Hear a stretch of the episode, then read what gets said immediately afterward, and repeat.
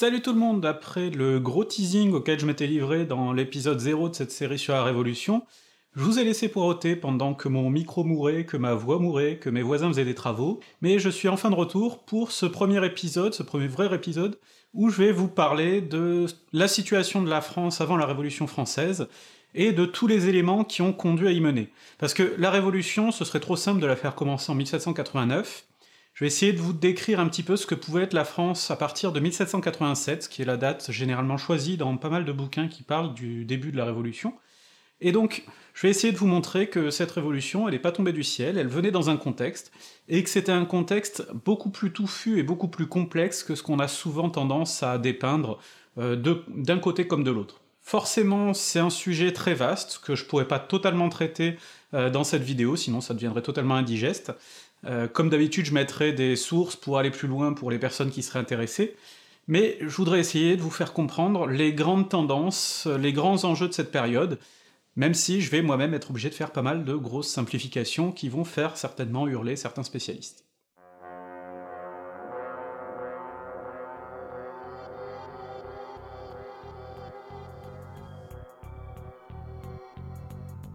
Avant même de parler de la situation en France dans les années 1780, il serait bien de se demander ce que c'est en soi que la France dans les années 1780.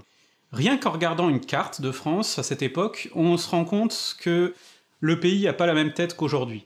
Et pour cause, c'est encore un pays en formation, de toute façon les, les, pays sont forcément voués à évoluer, et on peut très bien penser que le nôtre continuera à évoluer, et forcément avec des frontières qui évoluent, eh bien c'est difficile de calquer notre France d'aujourd'hui sur la France de 1789.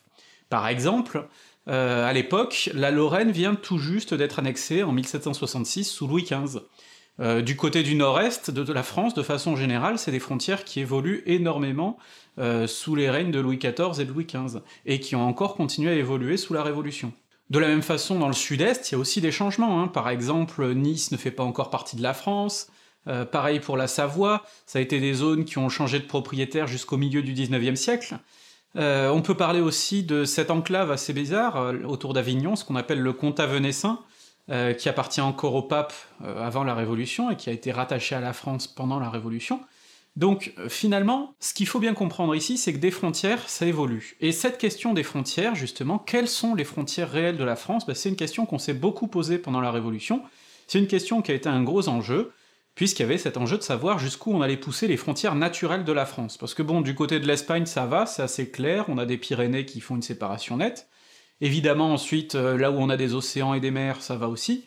Par contre, trouver des frontières naturelles au nord-est, c'était beaucoup plus compliqué. Il y en avait beaucoup à l'époque qui considéraient que les frontières naturelles, elles allaient jusqu'au Rhin. Et si l'histoire avait été différente, peut-être qu'on considérerait aujourd'hui qu'une partie de la Belgique euh, serait française. Donc il faut bien arrêter de raisonner à rebours et considérer qu'à l'époque, la France, c'est encore quelque chose qui est susceptible d'évoluer dans une direction ou une autre. De la même façon, et là aussi ça va faire mal aux tenants du roman national, il faudrait pas croire que la France de l'époque c'est quelque chose qui est arrivé tout uni depuis la Gaule de Vercingétorix. C'est quelque chose qui a longuement évolué, qui est très désuni justement, il n'y a pas d'uniformité culturelle, il n'y a pas d'uniformité linguistique, tout le monde ne parle pas la même langue, tout le monde n'applique pas le même droit, tout le monde n'a pas la même prospérité, la même richesse. Dans certaines régions, le, pays est très riche, très prospère. Dans d'autres régions, au contraire, on voit déjà une grande pauvreté. De la même façon, le taux d'alphabétisation diffère selon les régions, alors ça, les historiens ont moyen qui vaut ce qui vaut pour le déterminer, c'est notamment combien de gens sont capables de signer leur contrat de mariage en écrivant leur nom, euh, il y a aussi un taux de pratique religieuse qui diffère selon les régions. Il y a des régions où on est encore très très croyant, il y a des régions où on l'est beaucoup moins, il y a des régions où il y a pas mal de protestants, et donc ça crée des tensions, il y a des régions qui sont beaucoup plus catholiques et très ancrées, et tout ça, ça pose déjà les bases de certaines tensions qui vont finir par exploser évidemment pendant la Révolution, puisqu'il y aura des tensions religieuses, il y aura des tensions culturelles, économiques, et tout ça va se mélanger, et donc il faut bien garder en tête que la France, c'est pas un tout totalement uniforme, qu'il y a des divisions, qu'il y a des différences. Du coup, c'est vrai qu'il y en a, comme Laurent Deutsch, qui aimerait voir dans la France d'Ancien Régime un pays totalement uni, un miracle de cohésion, mais en réalité, il y a justement pas mal de divisions, qu'on réussit parfois à calmer avec notamment ce qu'on appelle les privilèges. Les privilèges, c'est pas uniquement pour un groupe social donné, ça peut être pour une ville, pour une province. Par exemple, quand on a annexé récemment une ville ou une province, il est courant qu'on lui laisse appliquer des lois différentes, ne serait-ce que pour que sa population soit plus docile et s'intègre mieux au pays, justement. Et donc finalement, il n'y a pas encore de sentiment national euh, transcendant comme on pourrait le voir aujourd'hui. Euh, il n'y a pas d'idée nationale. La seule chose qui unit tous ces Français à l'époque, c'est justement d'être gouvernés par le même roi, euh, qui reste une espèce de figure paternelle au-dessus, c'est le roi de France, il est roi d'un territoire, et les gens qui vivent dessus sont ses sujets. Et justement, la Révolution va changer les choses, puisque de roi de France, il va devenir roi des Français, c'est-à-dire d'un peuple qui se considère comme uni par un projet commun, une loi commune, une constitution commune. Donc c'est une évolution qui naît à cette époque, et il faut bien concevoir que, avant la Révolution, justement, c'était des valeurs qui n'existaient pas de la même façon, voire qui n'existaient pas du tout dans certains cas, donc ça il faut pas l'oublier. Alors ce roi, déjà, qui c'est? Il faut bien le décrire. Louis XVI, souvent on le voit comme un petit gros maladroit, le mec qui aurait préféré faire ses serrures dans son coin. C'est vrai que c'est une caricature en plus qui a un certain écho aujourd'hui, parce qu'on a notre petit gros maladroit à nous, on aime bien le voir comme un gros neuneu, François Hollande. Le truc, c'est que c'est une caricature qui correspond pas du tout à ce qu'était Louis XVI, déjà physiquement, mais plus encore dans la pratique, parce qu'aujourd'hui, les historiens qui étudient le roi Louis XVI ont tendance à le revoir un petit peu à la hausse, en le comparant avec les rois précédents, il n'était pas plus incompétent que certains autres, c'est sûr qu'il n'avait pas la prestance d'un Louis XIV, mais c'était pas non plus un nul notoire. Pourquoi on a voulu le présenter comme un nul? Ben Parce que du côté des révolutionnaires, ça permettait d'en faire un ennemi facile, et du côté des royalistes surtout, ça permettait d'en faire un incompétent et donc de justifier la chute euh, du régime par lui plutôt que par la nature du régime. En gros, ça permettait de dire que c'était pas la royauté en soi qui était pourrie, mais que c'était juste le roi. C'était un intérêt pour tout le monde finalement de ridiculiser Louis XVI. Dans les faits, on a un roi qui voulait totalement gouverner, hein. c'est quelqu'un qui avait été biberonné à l'absolutisme et qui y croyait dur comme fer, et c'est bien ce qui a posé problème pendant la Révolution, c'est justement que Louis XVI voulait gouverner, hein. c'était pas un mec euh, qui aurait préféré faire ses serrures dans son coin, clairement pas, et il était biberonné à cette idée que euh, le roi était absolu. C'est pas une idée qui tombait du ciel, c'est une idée qui a mis du temps à s'imposer les premiers rois de France, clairement, euh, si on remonte même jusqu'à Hugues Capet, si le terme de roi de France peut lui convenir, euh, Hugues Capet, c'est quelqu'un qui a été mis en place par les nobles, déjà, dans le cadre d'une élection, et si ses descendants ont pu rester au pouvoir, c'est surtout parce qu'ils gênaient pas grand monde, et que petit à petit, ils ont pu grignoter du pouvoir, donc faut pas imaginer Hugues Capet et ses descendants comme des gens qui, comme Louis XVI, avaient un règne absolu. Non, c'est une construction qui se fait très lentement, et même sous Louis XIV, même sous Louis XV et Louis XVI, on peut remettre en question cet absolutisme. Déjà, il faut bien imaginer que la France, c'est un pays qui est vaste, et qui a encore souvent des institutions très archaïques. Hein. C'est un régime qu'on a mis à jour progressivement, et qui garde souvent des espèces de vieilles traces des anciennes méthodes qui sont plus du tout adaptées au monde du XVIIIe siècle. Parmi ces archaïsmes, il y a aussi tout un fonctionnement qui, découle simplement du mode de transport de l'époque, de la taille du pays, qui fait que le roi est obligé de déléguer. Il ne peut pas tout contrôler en direct finalement. C'est justement sous la Révolution et après que l'État a commencé à tout contrôler le plus directement possible. À l'époque royale, il y avait justement des délégués, les intendants, mais il y avait aussi des puissances locales comme les parlements. Alors les parlements, théoriquement, c'était des cours de justice, euh, tenus par des nobles, mais qui, pendant tout le XVIIIe siècle notamment, ont affronté très sévèrement le roi. Euh, il y a eu de grandes disputes entre le Parlement et les rois, notamment sous Louis XV, qui a tenté de les réformer et de leur couper totalement leur pouvoir. Alors je simplifie à mort parce que c'est quelque chose de très compliqué, on pourrait en faire une vidéo à part entière. Et donc Louis XV avait essayé de saper le pouvoir de ces parlements, et Louis XVI, au début de son règne, leur a rendu ce pouvoir, mais le problème c'est que ces parlements ont commencé à lui poser beaucoup de soucis. On va le voir d'ailleurs, ces parlements ont été euh, au cœur de l'opposition aux réformes tentées par Louis XVI, et ce qui est intéressant, c'est que ces parlements, c'était des nobles, qui se présentaient comme les défenseurs du peuple contre le pouvoir royal, alors qu'en réalité ils défendaient leurs propres intérêts, mais ça on aura l'occasion d'en reparler. L'autre chose qui pousse à remettre en question cet absolutisme, c'est justement que de plus en plus on discute tout ça. La monarchie de droit divin, euh, c'est cool, mais le problème c'est que déjà on est de plus en plus en train de discuter la nature même de Dieu, l'existence même de Dieu. Euh, à travers notamment la philosophie des Lumières, qui fait son chemin petit à petit. Alors les Lumières, faut pas voir ça comme un tout uniforme qui aurait totalement préparé la Révolution, hein. c'est pas du tout comme ça. Là aussi, c'est un sujet sur lequel je pourrais m'étendre beaucoup plus longtemps. Euh, il faut bien comprendre que déjà c'était des gens qui étaient pas tous d'accord entre eux, hein. euh, Voltaire, Rousseau se tapaient pas mal sur la tronche quand même, Mais d'autre part, faut voir qu'aucun d'entre eux n'avait prévu la révolution et n'avait prévu comment ça se passerait, et inversement que les révolutionnaires n'ont pas totalement appliqué à la lettre ce qu'avaient prévu les Lumières. Donc il faut arrêter de croire que la révolution c'est l'aboutissement du complot des Lumières et tout ça, comme on le retrouve dans la critique, euh, surtout d'ailleurs venue de l'extrême droite. Simplement, les Lumières ont commencé à expliquer que ben, la nature du pouvoir, on pouvait la critiquer, qu'on pouvait envisager de modifier le pouvoir, qu'on pouvait aussi critiquer le pouvoir religieux, qu'on pouvait le remettre en question qu'on pouvait avoir le droit de dire du mal de ce pouvoir-là. Et ça, ça commençait à poser quelques problèmes, justement, euh, dans un système qui se dit absolu. Donc Louis XV et Louis XVI étaient des rois dont on a commencé à pouvoir se moquer, qu'on a commencé à pouvoir critiquer à travers des pièces de théâtre, mais aussi à travers des caricatures, et certaines étaient bien grasses, hein. Euh, par exemple Louis XVI a souvent été représenté au cochon. Et donc, finalement, on commençait à désacraliser la figure du roi, et ça aussi, ça a joué dans le contexte révolutionnaire. Bref, pour résumer, le roi gardait un pouvoir clairement énorme, mais il devait quand même faire face à la puissance de la noblesse qui contestait régulièrement ses décisions et ses choix, et aussi aux autres ordres qui pouvaient lui poser par moments des problèmes. Alors effectivement, la société française au XVIIIe siècle, c'est encore une société d'ordre, les fameux trois ordres qu'on a tous appris à l'école, le clergé, la noblesse et le tiers-état.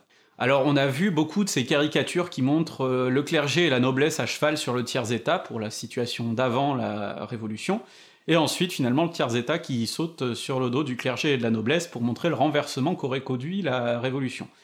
En réalité les choses sont beaucoup plus subtiles que ça, mais malgré tout c'est un propos qu'on retrouve finalement euh, dans les discours de l'époque, par exemple je pense à Sieyès qui écrit Qu'est-ce que le tiers-état? Et il explique que le tiers-état c'est tout, mais qu'actuellement il n'est rien et qu'il aspire à devenir quelque chose. Simplement, il faut maintenant rentrer un peu plus dans le détail de ce que sont ces ordres, pour comprendre que eux-mêmes à l'intérieur sont tiraillés par des divisions, par des dissensions et par des intérêts qui peuvent diverger.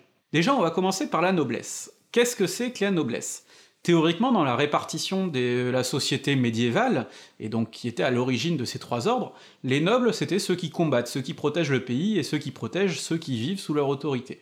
Bon, évidemment, à la fin du XVIIIe siècle, les choses ont pas mal changé, tous les nobles ne sont plus des combattants. Par exemple, ce qui est intéressant, c'est l'évolution du titre de marquis. Euh, le marquis, à la base, c'est celui qui dirige une marche, c'est-à-dire un territoire frontalier, et donc à qui on donne des pouvoirs particuliers pour qu'il puisse défendre plus efficacement ce territoire.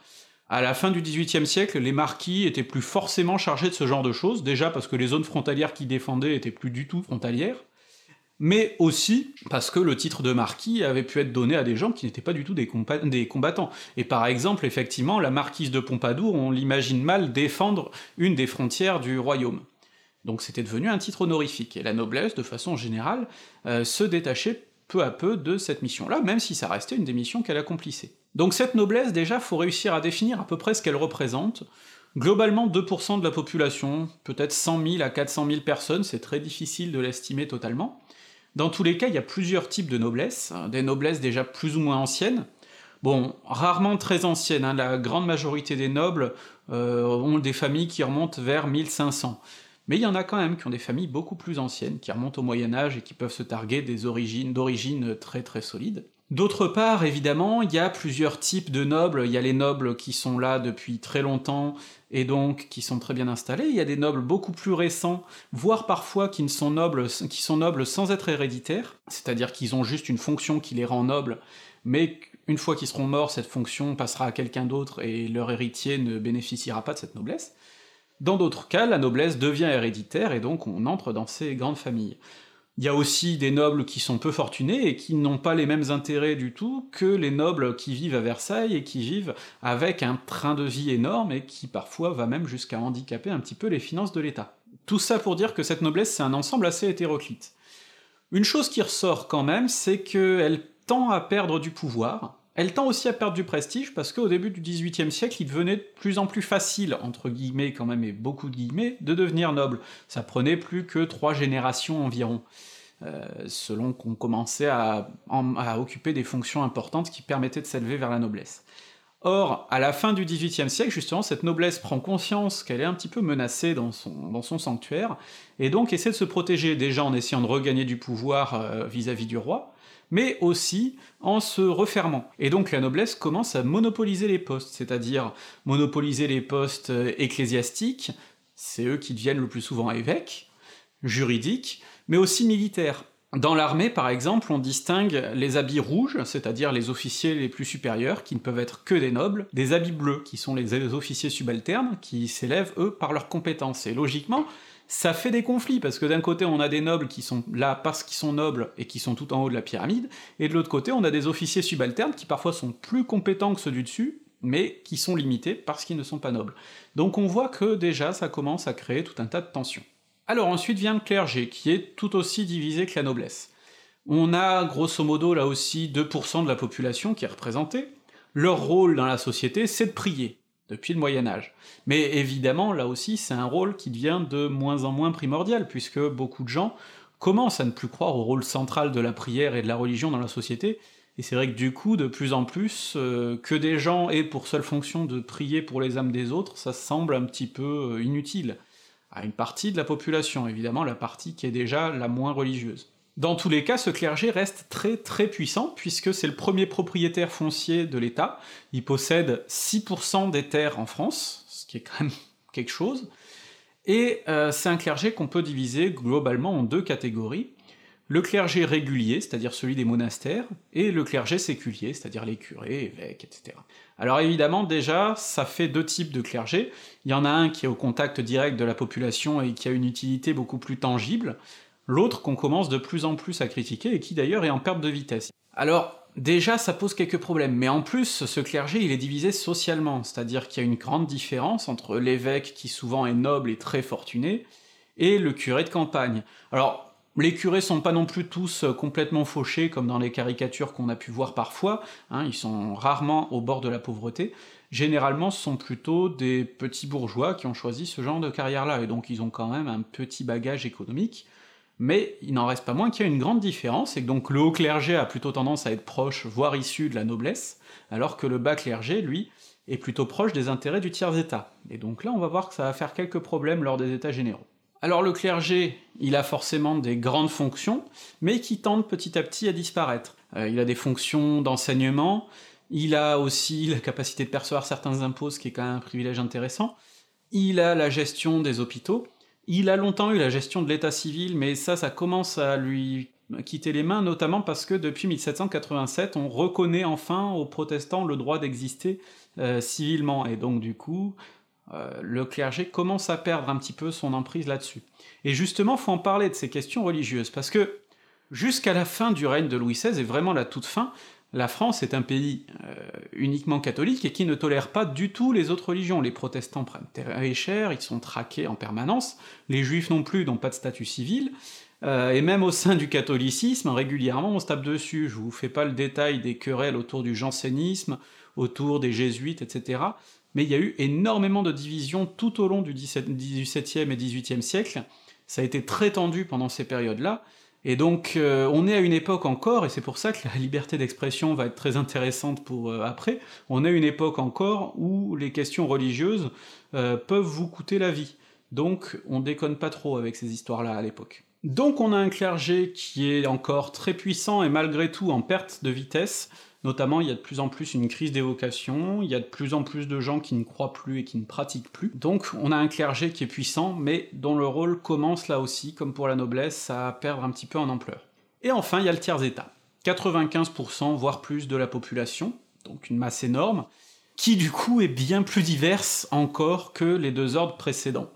Le tiers-état, logiquement, c'est l'ordre hétéroclite par excellence, on y trouve de tout, de la bonne bourgeoisie, des ouvriers, des artisans, des paysans, et même ces catégories-là sont encore très larges, parce que quand on parle par exemple d'artisans, on peut avoir le, petit artisan de base qui est pas forcément très fortuné, mais on peut avoir aussi des artisans très qualifiés, des horlogers par exemple, qui eux sont également des petits patrons, mais qui n'ont rien à voir avec un grand patron de manufacture qui exploite quelques petits ouvriers parisiens, de la même façon, chez les paysans, on a une grande diversité aussi. Le petit paysan, voire le travailleur journalier qui vient travailler sur une exploitation qui n'est pas la sienne, il n'a pas grand chose à voir avec le gros paysan qui commence à s'enrichir euh, sur sa production. Donc, il faut déjà avoir à l'idée que le peuple en soi n'existe pas, la bourgeoisie en soi est très difficile là aussi à définir, Parce que cette bourgeoisie, justement, c'est un ensemble de plein de choses. Est-ce que le gros paysan, on le compte dans la bourgeoisie? Il n'a pas forcément les mêmes intérêts que les bourgeois des villes. Est-ce que notre maître horloger, on le compte dans la bourgeoisie? Et pourtant, il se trouve que dans les mouvements ouvriers, on en a retrouvé certains, dans les mouvements populaires. Est-ce que, à l'inverse, un avocat, on peut le compter dans le peuple? C'est compliqué, pourtant Robespierre, Danton, c'était des avocats. Les idem pour les journalistes, etc. Euh, ça pose tout un tas de problèmes finalement, puisque on se retrouve avec plein de strates différentes et qu'il est très difficile de créer des, tendances générales, et donc il va falloir faire très attention aux généralisations. Globalement donc, pour simplifier, du point de vue de la bourgeoisie, on va essayer de différencier deux gros groupes. La bourgeoisie d'affaires, c'est-à-dire celle qui vit du commerce, ce qu'on appelle globalement aujourd'hui la bourgeoisie, hein, c'est-à-dire les banquiers, les entrepreneurs, etc., c'est pas eux qui vont jouer le plus grand rôle en politique euh, pendant la Révolution, au départ en tout cas, c'est plutôt le deuxième type de bourgeoisie, c'est-à-dire les avocats, les médecins, les journalistes, euh, les professeurs, etc. Donc, dans tous les cas, cette bourgeoisie a un certain bagage culturel, hein, une culture classique et tout ça, et donc c'est cette bourgeoisie-là qui aspirerait à monter, qui est frustrée de ne plus pouvoir accéder au poste que donne la noblesse. Ensuite, effectivement, on trouve donc euh, cette grande paysannerie, mais là aussi, on peut pas la généraliser, parce que même en dehors des différents échelons sociaux, c'est-à-dire du tout petit paysan qui travaille sur l'exploitation de quelqu'un d'autre au grand paysan, il y a aussi d'autres différences selon les territoires, parce qu'il y a des lois différentes qui s'appliquent, et dans certains territoires, les paysans sont relativement émancipés, dans d'autres, ils sont encore soumis à un seigneur selon des systèmes très archaïques. On a encore des paysans, peut-être un million, qui sont encore soumis à un seigneur, même si ça a rien à voir avec ce qu'on peut voir en Russie, par exemple. Euh, ça reste quelque chose à noter. On a encore du coup une certaine rancœur à l'égard des seigneurs, et donc tout ça c'est des choses qu'il faut comprendre. Mais dans tous les cas, impossible de faire des généralisations. Enfin, il y a ce fameux monde ouvrier, et là aussi, il y a pas mal de choses à en dire. Déjà que c'est un monde qui est un petit peu entre, deux chaises. Euh, souvent, les, les, gens qui travaillent dans ce milieu-là ne travaillent pas encore dans des grandes exploitations, les grandes usines, c'est pas du tout l'époque, même s'il commence à y avoir de grandes manufactures. Souvent, les gens travaillent un peu en indépendant, ils achètent la marchandise de quelqu'un qui exploite leur travail et qui le récupère ensuite. Et donc euh, souvent, ça crée des statuts assez difficiles, un petit peu comme les auto-entrepreneurs d'aujourd'hui, mais vraiment la comparaison est très très très bancale. Donc toutes ces situations-là sont difficiles, il faut rajouter aussi le rôle de ce qu'on appelle les compagnonnages, les confréries. Euh, on n'accède pas à un travail qualifié comme ça, souvent il faut passer par un certain nombre de procédures, qui sont parfois assez rigoureuses et restrictives. Et là aussi, du coup, c'est quelque chose que la Révolution a commencé à essayer de détricoter un petit peu. Ce qu'il faut donc comprendre, c'est qu'on a un monde assez divers finalement, qui se résume pas du tout aux trois ordres qu'on a souvent l'habitude de citer, et qu'on a un monde qui est en pleine mutation. Euh, le clergé perd en importance, la noblesse essaie de se replier sur elle-même pour défendre ses privilèges, mais une partie de la bourgeoisie voudrait y accéder. De façon générale, le monde économique est aussi en mutation, et donc les anciennes structures comme les corporations ne répondent plus du tout aux enjeux du présent. Et donc, finalement, on a, de façon générale, un État qui est en train d'essayer d'évoluer, de se réformer, sans forcément que ça puisse marcher. Et c'est ça, justement, qui va mettre le pied dans l'engrenage révolutionnaire. L'État dans les années 1780 est une structure encore très archaïque, qu'il faut réformer, et qui a qui plus est de gros gros problèmes de budget. Faut savoir qu'à l'époque, euh, le budget se fait de façon beaucoup moins rigoureuse qu'aujourd'hui, on n'a pas de budget prévisionnel pour savoir comment on va évaluer les choses, et du coup, près de la moitié euh, des dépenses de l'État sont en fait des dépenses qui servent à rembourser la dette qui est énorme. Cette dette, elle doit notamment à l'aide française apportée à la guerre d'indépendance américaine, qui a plongé l'État dans encore plus de difficultés. Et un des gros problèmes, c'est que l'État est impossible à réformer, notamment en ce qui concerne le prélèvement de l'impôt pour les deux ordres privilégiés, puisque c'est eux qui détiennent une bonne part des richesses, mais logiquement, ils font à peu près tout ce qu'ils peuvent pour éviter de payer des impôts. Sous Louis XVI, donc, cette question fiscale, elle est revenue très souvent, et plusieurs des ministres de Louis XVI ont tenté de faire des réformes, ont tenté de creuser ces sujets-là. Il y a eu Turgot, il y a eu Necker au début du règne qui ont tenté de changer ça, euh, de façon plus ou moins à droite et plus ou moins honnête, mais à chaque fois, de toute façon, ça a fini par aboutir à des tensions avec la noblesse, et Louis XVI a toujours eu un peu peur de froisser sa noblesse, à laquelle il tenait beaucoup, et donc c'est toujours replié, donc ces ministres ont fini en disgrâce. À plusieurs reprises quand même, le problème s'est posé, et donc il fallait trouver une solution. En 1786, il y a un contrôleur général des finances, Calonne, qui a tenté de faire une réforme en faisant un nouveau type d'impôt qui toucherait tous les ordres en même temps. On sent déjà que la noblesse et le clergé n'allaient pas apprécier. Lui, il le sentait en tout cas, il sentait que ça passerait pas par les parlements, que les parlements bloqueraient, et donc il a voulu réunir une très ancienne institution, ce qu'on appelait l'Assemblée des notables, qui réunissait des princes, des nobles, euh, des membres du haut clergé, des hauts gradés militaires, enfin vraiment le gratin du pays. Le but était de leur faire voter cet impôt. Déjà à l'époque, on va dire que ces notables-là, ils le sentaient moyen, on a pas mal de caricatures qui montrent Calonne sous les traits d'un cuisinier qui demande à tout un tas de volailles à quelle sauce elles veulent être mangées. C'est comme ça que les notables le ressentaient, ils sentaient bien qu'on allait les plumer. Et évidemment, ils avaient envie de garder leurs privilèges. Donc cette assemblée des notables a mal tourné, elle a fait de l'obstruction déjà contre le projet de Calonne. En plus, l'assemblée des notables commence à parler de réunir les états généraux, c'est une très vieille institution qui n'a pas été réunie depuis plus de 100 ans, et cette institution réunit les trois ordres, et chaque ordre a une voix, ce qui donne une prééminence énorme au clergé et à la noblesse, et donc le clergé et la noblesse espèrent comme ça récupérer du pouvoir en réunissant cette institution. Calonne finit euh, par être euh, chassé du pouvoir et remplacé par un cardinal, l'Homénide Brienne, qui est plus modéré, mais qui essaie quand même de réformer aussi la fiscalité, et pour lui aussi ça passe pas. Donc on a affaire à ce qu'on appelle une sorte de pré-révolution de la part des notables, qui refusent tout projet de réforme de l'État venant du roi et de ses ministres. Et donc ça témoigne déjà d'une certaine agitation, au sommet pour l'instant de la pyramide sociale. Le truc, c'est qu'en bas aussi ça bouge. En bas ça bouge en effet, parce que les révoltes en France sont un phénomène qui est relativement courant. Alors, souvent on a tendance à dire que entre 1700 et ce qu'on appelle la guerre des farines en 1775, la France était un pays relativement pacifié. Sauf qu'il y a eu des études, et notamment celle de l'historien Jean Nicolas, qui a fait des travaux pour essayer de déterminer justement euh, quelle était la fréquence de ces révoltes. Entre 1660 et 1789, euh, Jean Nicolas, il relève déjà plus de 8500 cas de rébellion. 8500, ça en fait pas mal. Et il relève aussi que le tiers de ces 8500 cas sont survenus entre 1765 et 1789. Donc en moins de 25 ans, on a quand même eu presque 3000 euh, rébellions. C'est là encore beaucoup pour une société qu'on présente comme un miracle de cohésion. Rien que pour les 4 premiers mois de 1789, on a eu affaire à près de 300 rébellions, donc euh, l'année commençait à être tendue.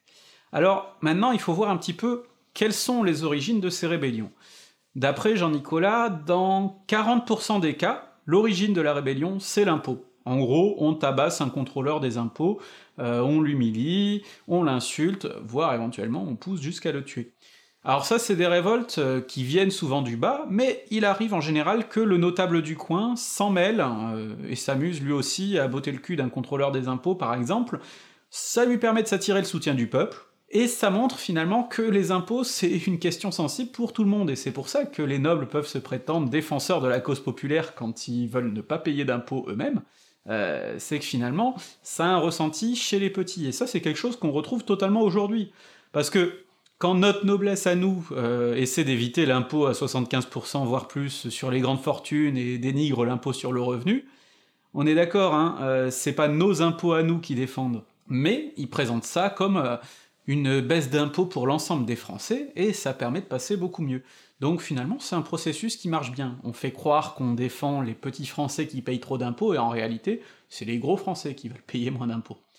Donc, la question fiscale, grosse euh, question qui crée beaucoup de tensions en France. Deuxième gros cas de révolte, presque un cas sur cinq, c'est la nourriture, c'est-à-dire il n'y a plus rien à manger, on s'énerve, on panique, parce que là, quand même, il en va de la survie, et donc ça débouche sur une émeute, parce qu'on suspecte que les nobles, l'élite, les bourgeois, quelqu'un, euh, monopolise la nourriture, l'a planquée, ou en tout cas est responsable du fait qu'il n'y ait plus à manger. Alors des fois c'est vrai, des fois c'est faux, hein. il y a des origines qui peuvent être diverses. Dans tous les cas, c'est des mouvements qui sont intéressants, déjà parce que là, pour le coup, c'est des mouvements euh, purement populaires, et en plus, c'est des mouvements qui souvent mettent en jeu beaucoup, et de façon proéminente, les femmes.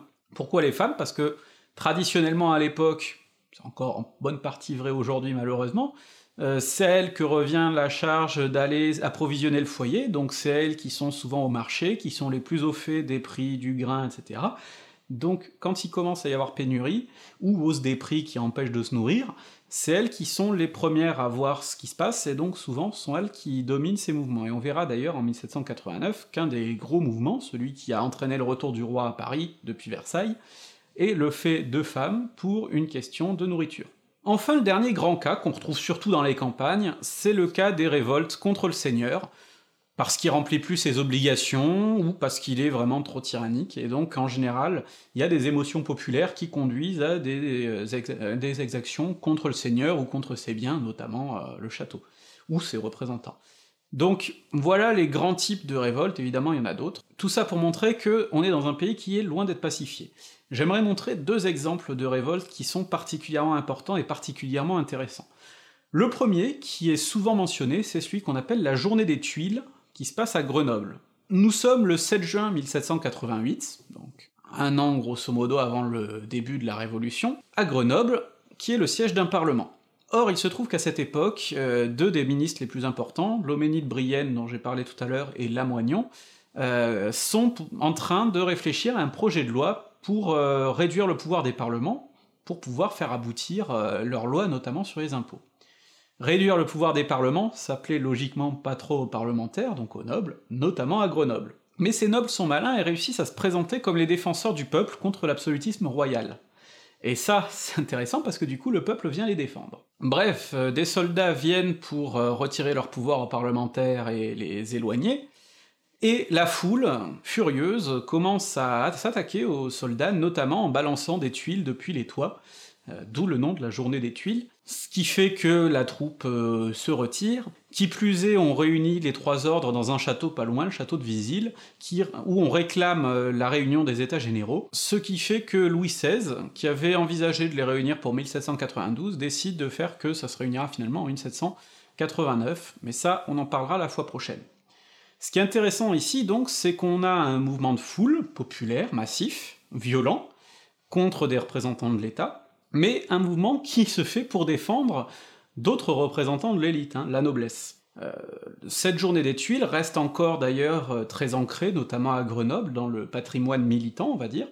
Il y a des tableaux qui la représentent, notamment un qui a été réalisé dans les années 1889, donc vers le centenaire de la Révolution, ce tableau-là euh, est assez euh, magnifique pour l'événement, justement, il essaie de représenter euh, des immeubles très hauts, des tuiles qui sont lancées donc de très haut sur la troupe, ça donne un caractère très épique à cette émeute, puisque finalement c'est une émeute qui est faite pour défendre des gens bien placés dans la société, donc c'est une bonne émeute du point de vue de ces gens dans la société qui ensuite ont en quelque sorte gagné dans les siècles qui ont suivi.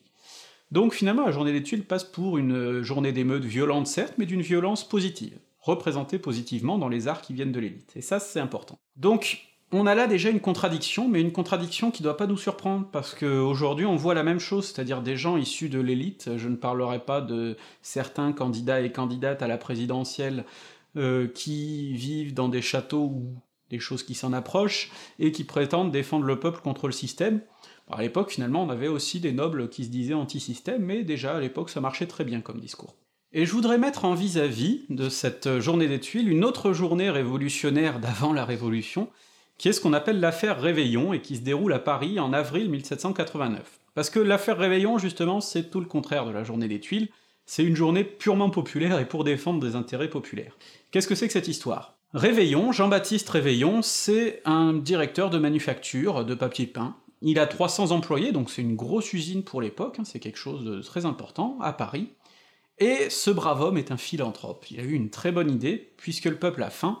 Il propose de baisser le prix du pain, mais cette proposition-là, il l'a fait de façon un peu originale, puisqu'il veut bien baisser le prix du pain, et pour ce faire, il propose de baisser les salaires, et en baissant les salaires, ça baissera le prix du pain.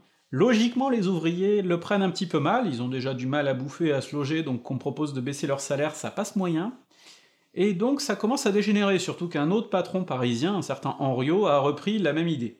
Donc ça dégénère, et du 26 au 28 avril, on se retrouve avec des émeutes dans les rues, on brûle des effigies des patrons, pas les patrons eux-mêmes quand même, mais rien que le fait de brûler leurs effigies, ça contribue déjà à choquer un petit peu euh, l'opinion euh, bourgeoise et noble, on va dire. Alors la manufacture de papier peint en question, elle est pillée, euh, la troupe intervient, on lui jette des tuiles et divers projectiles dessus, Mais cette fois-ci, c'est beaucoup moins bien vu. D'ailleurs, il y a beaucoup plus de morts, euh, notamment du côté des émeutiers, même si, comme souvent à cette époque, il est très difficile de dire combien il y en a eu. Hein. En tous les cas, on a là l'opposé de la journée des tuiles, et ça ressort notamment dans la représentation qui en a été faite, dans des caricatures d'époque, par exemple, ou dans des dessins d'époque. Là, il est plus du tout question de magnifier l'événement, au contraire. Euh, on présente une bande de barbares qui saccagent des lieux, hein. c'est déjà des méchants casseurs, euh, et puis on a toute la caricature finalement qu'on a retrouvée dans le discours par exemple autour de Nuit debout, c'est-à-dire que c'est des mecs qui ont aucune volonté politique, ils sont juste bourrés et ils ont envie de péter des trucs.